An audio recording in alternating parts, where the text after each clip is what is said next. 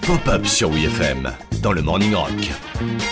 Aujourd'hui dans Pop-Up, vous allez apprendre qu'être rockstar et sur la paille, ça peut arriver même aux plus grands. J'avais 20 euros en poche alors que c'était le 5 du mois. Alors comme souvent, je me suis mis en mode survie. Prenez Billy Joel par exemple. Il a beau remplir le Madison Square Garden une fois par mois et nager dans le pognon grâce à ce tube.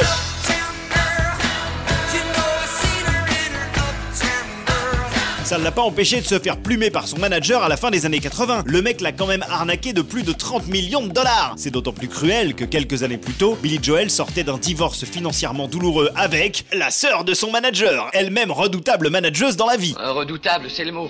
Elle m'a ruiné. Bowie, pareil. S'il s'est spécialisé dans les affaires, a fait fructifier ses royalties et a carrément fait entrer son catalogue en bourse en 1997, c'est parce qu'avant ça, son manager l'avait totalement ruiné.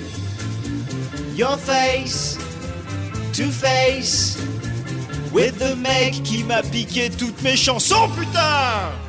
The Man Who Sold David Bowie, c'était Tony DeFries, un manager de la vieille école qui était pas trop du genre à ménager ses poulains. Profitant de la naïveté d'un Bowie en début de carrière, DeFries lui fait céder l'intégralité de ses droits à son insu. Bowie n'a pas possédé la moindre note de ses chansons jusqu'à 1982 et n'a été en mesure de tout racheter qu'en 1997. Justice Mais l'un des cas les plus étonnants et déprimants de l'histoire du rock, c'est celui des Beatles. Durant toute leur existence en tant que groupe, les quatre de Liverpool étaient tout bonnement gérés par un mec brillant artistiquement, mais totalement à chier financièrement.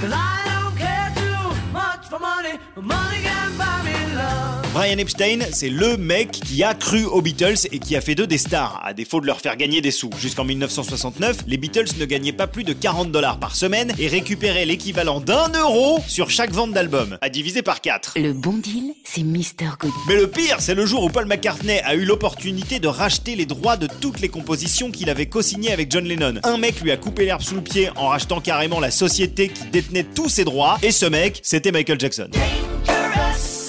C'est un coup dur pour McCartney parce qu'à l'époque, il était pote avec Michael, qui lui a planté un couteau dans le dos avec cette affaire.